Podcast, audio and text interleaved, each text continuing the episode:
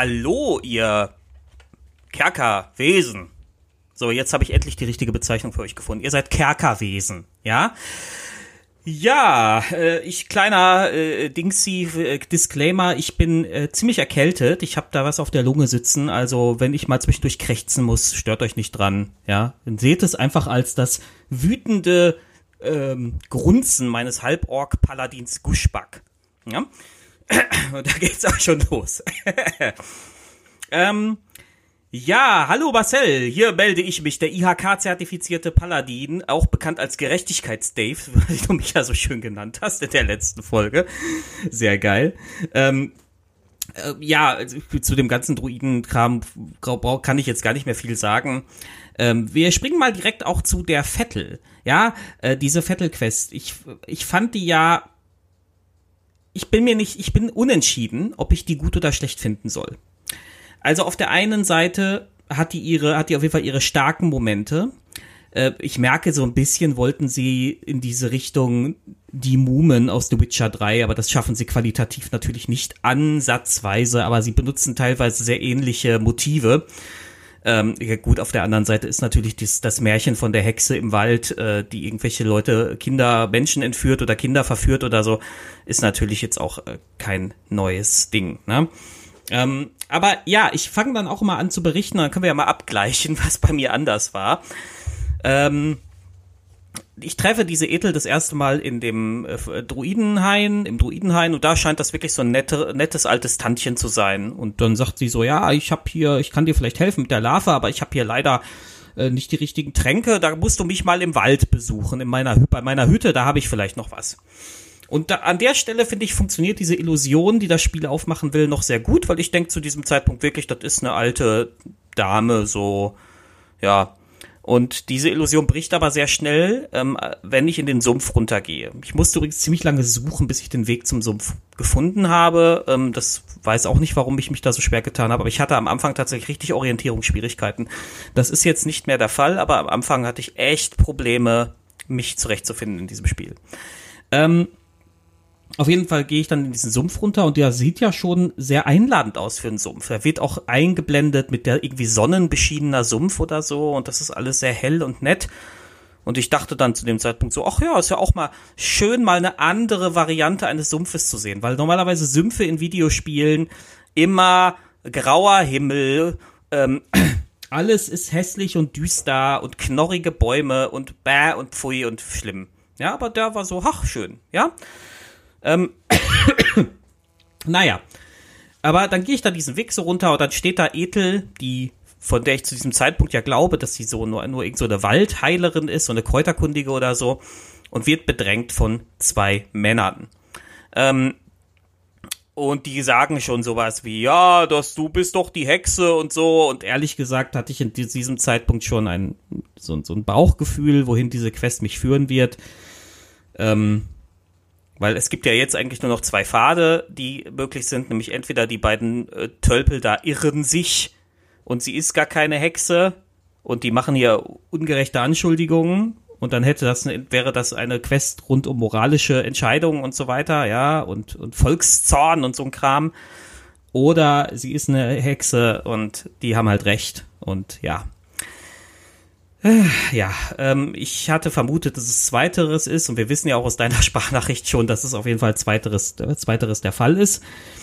Ähm, ich bin aber natürlich weiter in Character und mein Paladin sieht da gerade nur eine alte Dame, die belästigt wird von zwei Männern, einer mit einer Mistgabel, der andere mit einem Beil oder so. Und ich sage so, hey, das lasst mal die alte Frau in Ruhe. Und da geht's schon wieder für mich los. Das gleiche Ding, das du bei Nettie erlebt hast, habe ich hier im Kopf erlebt, nämlich diese Dissonanz, weil die Typen nämlich sagen, er gehört zu der Hexe. Da stehen vier schwer bewaffnete Abenteurer und zwei Bauernlümmel mit Mistgabeln gegenüber. Und das ist so. Ah ich kann es, ich kann, kann keine Worte dafür finden. Ich kann nur sagen, oh, das ist so videospielmäßig. Das wird in der Realität nie passieren, egal wie groß die Wut ist bei Menschen. Sobald Menschen sind normalerweise so, sobald sie eine echte Bedrohung wahrnehmen, dann fahren sie ihre Wut zurück, runter. Da ist der Selbsterhaltungstrieb in der Regel größer. Aber äh, die beiden nicht. Jetzt kann man natürlich eventuell sagen, das geht ja um diese Hexe und vielleicht hat die die ja schon bezaubert irgendwie im Hintergrund, dass die, dass die ihre Gefühle nicht im Zaum haben oder so. Das kann natürlich alles sein. Aber das ist nur Spekulation und nach allem, was ich weiß zu diesem Zeitpunkt, dann sind das einfach nur zwei Bauerntölpel, die sich nicht im Griff haben. Und das nervt. Und da musste ich diese zwei Typen erschlagen, die auch so, auch so gar keine Herausforderung waren. Ich glaube, der eine hatte acht Hitpoints und der andere sieben oder so. Das, das war, die waren beide mit einem Hieb weg. So. Und das ist natürlich ich als Paladin-Spieler eigentlich nicht so geil. Ich habe jetzt hier im Grunde gerade zwei Zivilisten umgebracht, auch wenn die natürlich angefangen haben. Aber eigentlich müsste hier, da müsste ich, hätte ich hier sagen müssen, nee. Jetzt wusste ich zu dem Zeitpunkt noch nicht, dass man auch ähm, Leute einfach nur ausnocken kann, wohl im Baldur's Gate 3. Und tatsächlich, ja, wusste, ja, gut. Habe ich das auch erst viel, viel später, glaube ich, auch durch eine Sprachnachricht von dir gelernt, also durch, durch unseren Austausch. Ähm, naja, ähm, oder im in einem Forum gelesen oder so. Naja, auf jeden Fall gehe ich dann weiter oder durch und ich bin halt direkt zu der Hütte gegangen. Ich habe zu dem Zeitpunkt tatsächlich noch nicht viel mit Tieren oder so gesprochen. Ich habe die Schafe auch gesehen, aber ich habe die Schafe erstmal Schafe sein lassen. Ähm, bin dann direkt zu der Hütte gegangen und in der Hütte, äh, wie du das auch beschrieben hast, sitzt dann die Marina und die, oder wie heißt sie, Marina, glaube ich, ne? Ähm, die, die, die Frau, die angeblich von der Hexe entführt wurde und die isst gerade Pastete. Und die Hexe und Marina sagt, ich bin aber satt und ich will nicht mehr. Und die Hexe sagt, nee, du isst schön auf, du isst schön auf, du musst ja für zwei essen, ja, Zwinker, Zwinker, Hinweis, ja. Ähm, und, und also da ist das noch Ethel, noch die nette alte Dame, ne? Es hat sich noch nicht verwandelt oder so. Und Marina so, nee, ich will aber nicht und hier und da.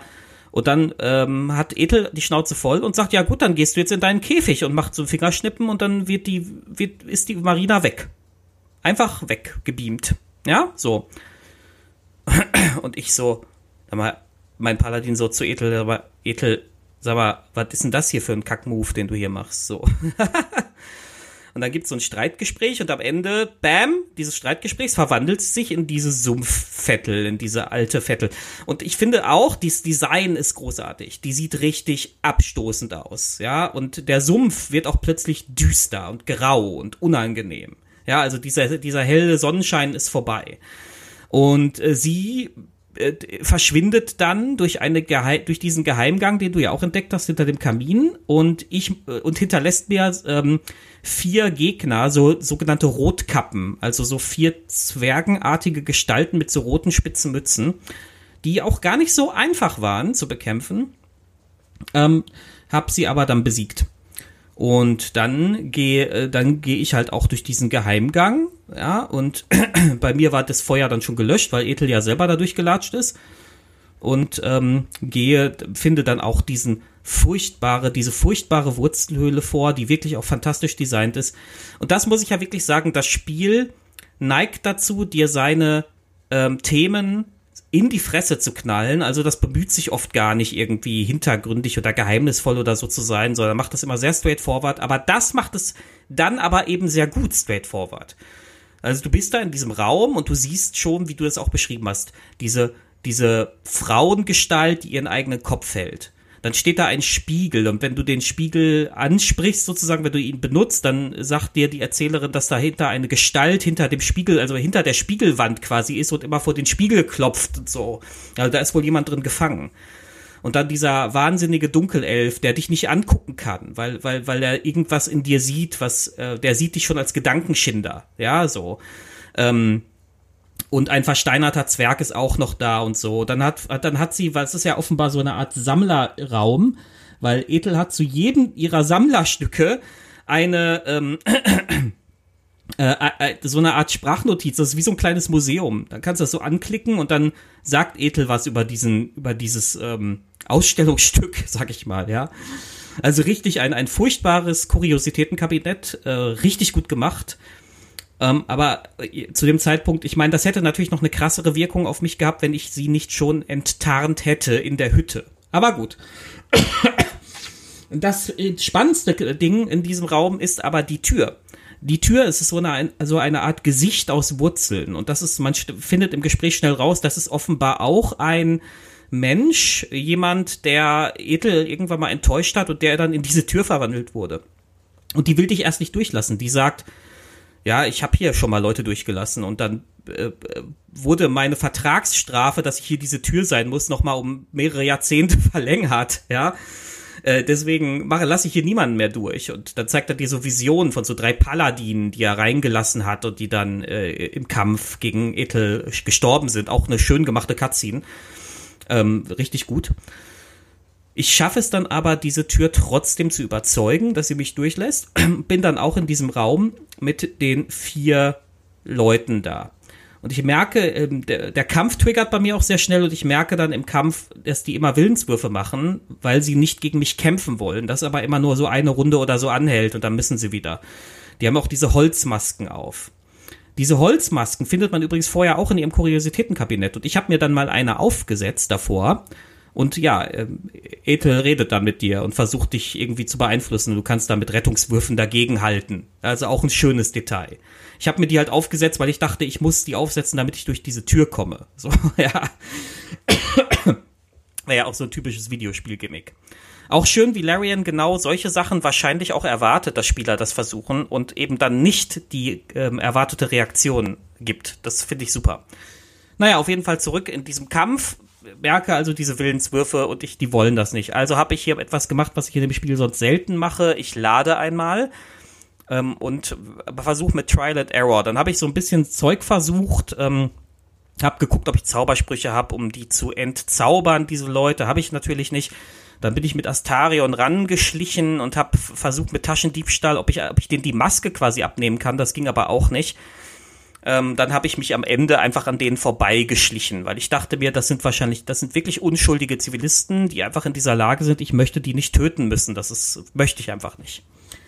Ähm, das Vorbeischleichen war ein bisschen nervig, hat dann aber geklappt. Punkt ist aber hier, ich musste ähm, ähm, Unsichtbarkeitszauber wirken, das heißt ähm, relativ viele Ressourcen schon verbrauchen. Das war, das war, äh, das ist für gleich noch wichtig zu wissen. Ich gehe also weiter, dann führt dich dann, dann hast du so ein typisches Larian Environment Rätsel. Das kenne ich halt schon aus den Divinity-Spielen. Du musst so einen so, so einen Gang hinuntergehen, wo regelmäßig so, so, so komische Lüftungsschächte, so pflanzliche Lüftungsschächte sozusagen, das ist ja alles so ein Wurzelgang, ähm, so Gase ausspucken. Und die Gase sind halt sehr, sehr schädlich. Ähm, und ich habe dafür dann extra im Vorraum noch eine Kiste mitgehen lassen, damit ich die auf diese Gasdinger, auf diese Auswurfschächte stellen kann. Das klappt auch ganz gut. Ich gehe dann da so runter. Ähm, war er dann aber schon etwas genervt, weil diese Sachen haben mich tatsächlich schon bei den Divinity-Spielen genervt, weil die kennen halt nur diese eine Lösung, nämlich nur diese Lösung, dass du da was draufstellst. Das ist physikalisch ganz witzig und nett, aber wenn du halt gerade nichts hast im Inventar, und ich meine, ich gehöre nicht zu dieser Kategorie Spieler, die immer ein paar Fässer im Inventar haben, um sie darauf zu stellen. Das, ich finde das völlig unimmersiv. Wo genau sollte das denn im Inventar hintun? Entschuldigung.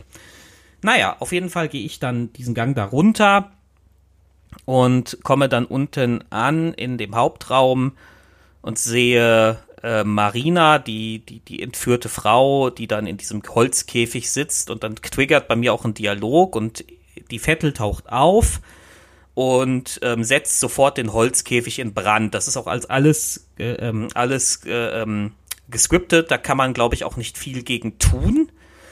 Ähm, und in diesem ersten Versuch des Kampfes hat, äh, bin ich komplett fertig gemacht worden, weil ähm, sie beschwört dann die vier Leute, die ich vorher verschont habe, an denen ich vorbeigeschlichen bin. Und äh, davon ist einer von den Vieren ist sehr mächtig oder vergleichsweise mächtig. Der hat, der kann immer so einen Debuff auf meine Leute zaubern, der jede Runde ordentlich Schaden macht. Und das ist, boah, ziemlich ätzend. Und da habe ich mich schon ein bisschen geärgert, weil ich fühlte mich so ein bisschen vom Spiel verarscht. Ich werde also nicht dafür belohnt, dass ich gerade versuche, diese Leute zu verschonen, sondern man macht es mir noch schwerer. Ähm, hab dann ähm, beim zweiten Versuch den Kampf nicht sofort getriggert, sondern bin erstmal da rumgeschlichen und habe mir Sachen angeschaut und bin dann auch in ihr Arbeitszimmer, nenne ich das mal, geschlichen, wo ich dann noch diesen Zauberstab gefunden habe, von dem du auch gesprochen hast, ihren Stecken und noch so ein paar komische ähm, Tränke, die ich bis jetzt nicht ausprobiert habe. Die haben alle so komische Namen, so. Äh, äh, ähm, ähm, küsst den Frosch und irgendwie so komische Namen haben die. Also so ganz, ganz, also ich gehe davon aus, dass die werden alle keine gute Wirkung haben. Hab das dann, ähm, bin dann wieder zurück und hab dann erstmal in Ruhe meine Leute positioniert, weil ich wusste ja, was gleich kommt. Ne? Sie mit vier Leuten. Und dann äh, zweiter Versuch des Kampfes.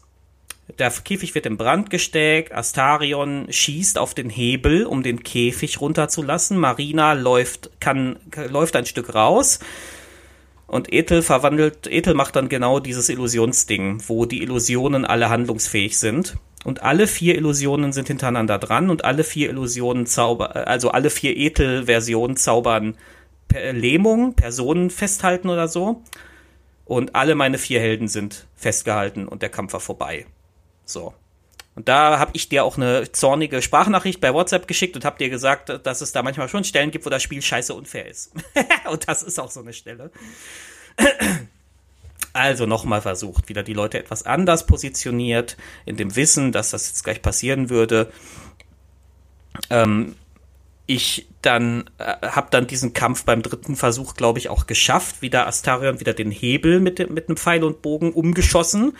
Marina wieder rausgelaufen und ähm, sie ist dann, ähm, ähm, sie, sie, sie kam dann aber nicht weg, weil sie dann irgendwie auch festgehalten wurde von, von dem Zauber. Und als sie dann, als die Vettel dann ihre Illusionen, ihre Selbstillusionen macht, habe ich halt schnell gelernt, okay, jetzt muss ich da schnell hin und die mal eben umhauen, weil die Illusionen alle nur einen Hitpoint haben. Das Ding ist, ich hatte kein magisches Geschoss eingeprägt. der Zauber war bisher relativ nutzlos, fand ich. Ähm, ähm, und hätte ich auch nicht gedacht, dass ich das jemals sage, weil eigentlich war magisches Geschoss immer der Klassiker. Naja, gut. Äh, aber hatte ich diesmal nicht eingeprägt. Ähm, und ja, gut, das hat dann aber geklappt. Der Kampf hatte sehr lange gedauert. Er hat sehr lange gedauert. Er war sehr zäh. Ähm, ich musste tatsächlich von ihnen, von den vier beschworenen Leuten drei umbringen, damit ich das überhaupt schaffe. Einer davon war Heiler, also das, der, der musste sowieso sterben. Ähm, und ähm, hab dann äh, am Ende ganz kurioserweise gewonnen, weil der, der Kampf war so, hat so lange gedauert, dass ich glaube, dass die Vettel sich leer gezaubert hat. Weil die hat als letzten Move hat sie sich nämlich in Marina verwandelt. Das heißt, Marina stand da und die Vettel stand da in der Gestalt von Marina. Jetzt wusste ich nicht genau, wer wer ist.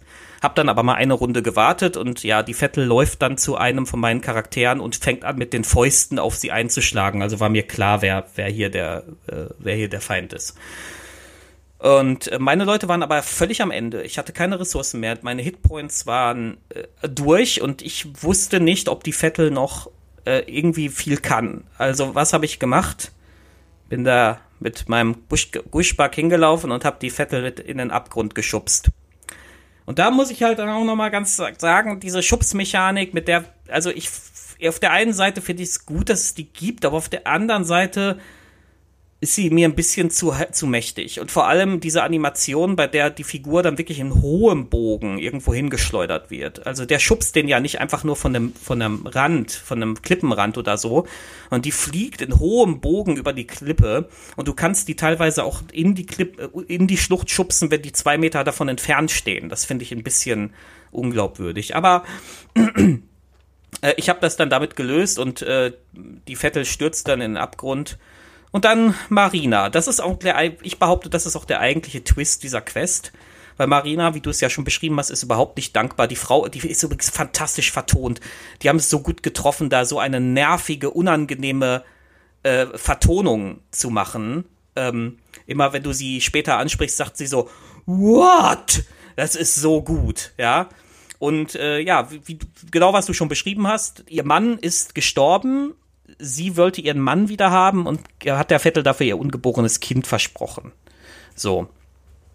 Und ähm, ja, das Ende vom Lied äh, ist dann, dass ich Marina draußen treffe am Sarg ihres Mannes. Ich hatte diesen Sarg übrigens vorher schon ent na, also ich hatte nicht den Sarg entdeckt, aber da war halt draußen so ein komisches, von Magie umhülltes etwas, das ich nicht anfassen konnte. Also, und das war halt dieser Sarg. Ähm, und jetzt habe ich wieder ein bisschen Speichern Laden gemacht, weil ich testen wollte, was so möglich ist.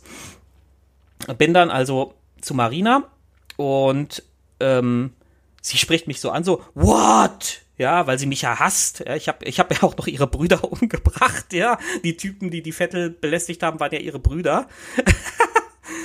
ähm, kein Wunder, dass die Frau mich hasst, ja, also kann ich ihr gar nicht verübeln. Ähm, äh, und ähm, der erste Versuch ist, ich gehe hin und sa sage, ich habe den Zauberstab und zerbreche ihn dann vor ihr. Nicht um sie zu ärgern oder so, einfach weil das finstere, fiese Magie ist. Und mich hat aber unfassbar gestört, dass mein Hauptcharakter in dem Moment, wo er diesen Stab zerbricht, die Marina mit so einem hämischen Grinsen anguckt. Also die Option ist offenbar nicht wirklich für rechtschaffende Charaktere gedacht, sondern die ist für, für Leute gedacht, die einfach für Trolle, für Leute, die, die, die, die für Arschkekse halt gedacht. Das hat mich so gestört. Es hat mich extrem gestört. So. Ich meine, die, die nächste, so, dann habe ich mal probiert, was man noch, was noch alles geht. So, und am Ende bleibt, kommt raus, man kann ihren Mann wiederbeleben und man kann den Zombie entweder selbst behalten oder man kann ihn mit ihr mitschicken. Oder wenn man, und äh, wenn man sagt, dass man, wenn man den Zombie wiederbelebt hat und dann sagt, jetzt äh, tut mir leid, diese Monstrosität, die kann nicht am Leben bleiben, dann greift Marina dich halt auch an.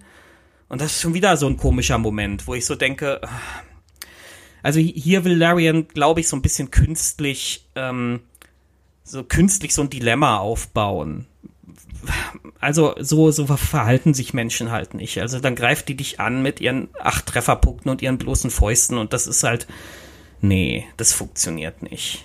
Ähm, ja, meine endgültige Entscheidung war dann, ich belebe ihn wieder und gebe Marina den Zombie mit, in der Hoffnung, dass vielleicht sie in Baldur's Tor Heilung findet für ihn. Ähm, ist für mich immer noch keine ideale Entscheidung im Nachhinein, wenn ich darüber nochmal so nachdenke, hätte ich die Quest einfach, einfach abandon müssen. Ich hätte einfach sagen müssen, tut mir leid, Marina, und weggehen, ja. Ähm, Habe ich aber nicht gemacht. naja. Ähm, das ist jetzt ein bisschen länger als 20 Minuten, deswegen jetzt noch in aller Kürze. Denkt dran, ihr könnt auch eure Sprachnachrichten schicken an info.kerkermeister.de. Ähm, und bitte nicht über 20 Minuten, ja, ihr wisst schon, wie ich das, wie ich das in der letzten Nachricht von mir erklärt habe. Nicht über 20 Minuten und ähm, die, ja, und erzählt doch mal, was euch bei Baldur's Gate 3 so aufgefallen ist. Ihr müsst nicht auf Spoiler achten, diese ganze Reihe ist komplett gespoilert, wie ihr vielleicht schon gemerkt habt. ähm, Marcel, wollen wir dann mal als nächstes uns die Goblin-Festung angucken? Weil da habe ich zumindest ein Ereignis, äh, das ich gerne berichten möchte. Das war so ein geiles ähm, wie es halt auch am Tisch passieren könnte, Ereignis. Das hat mir so gut gefallen. Darüber würde ich gerne mit dir sprechen. Ähm, erzähl doch mal bei Gelegenheit, wie hast du die Goblin-Feste gelöst? Ich wünsche euch äh, alles Gute, bleibt alle gesund und äh, ja, spielt fleißig Baldur's Gate. Ciao!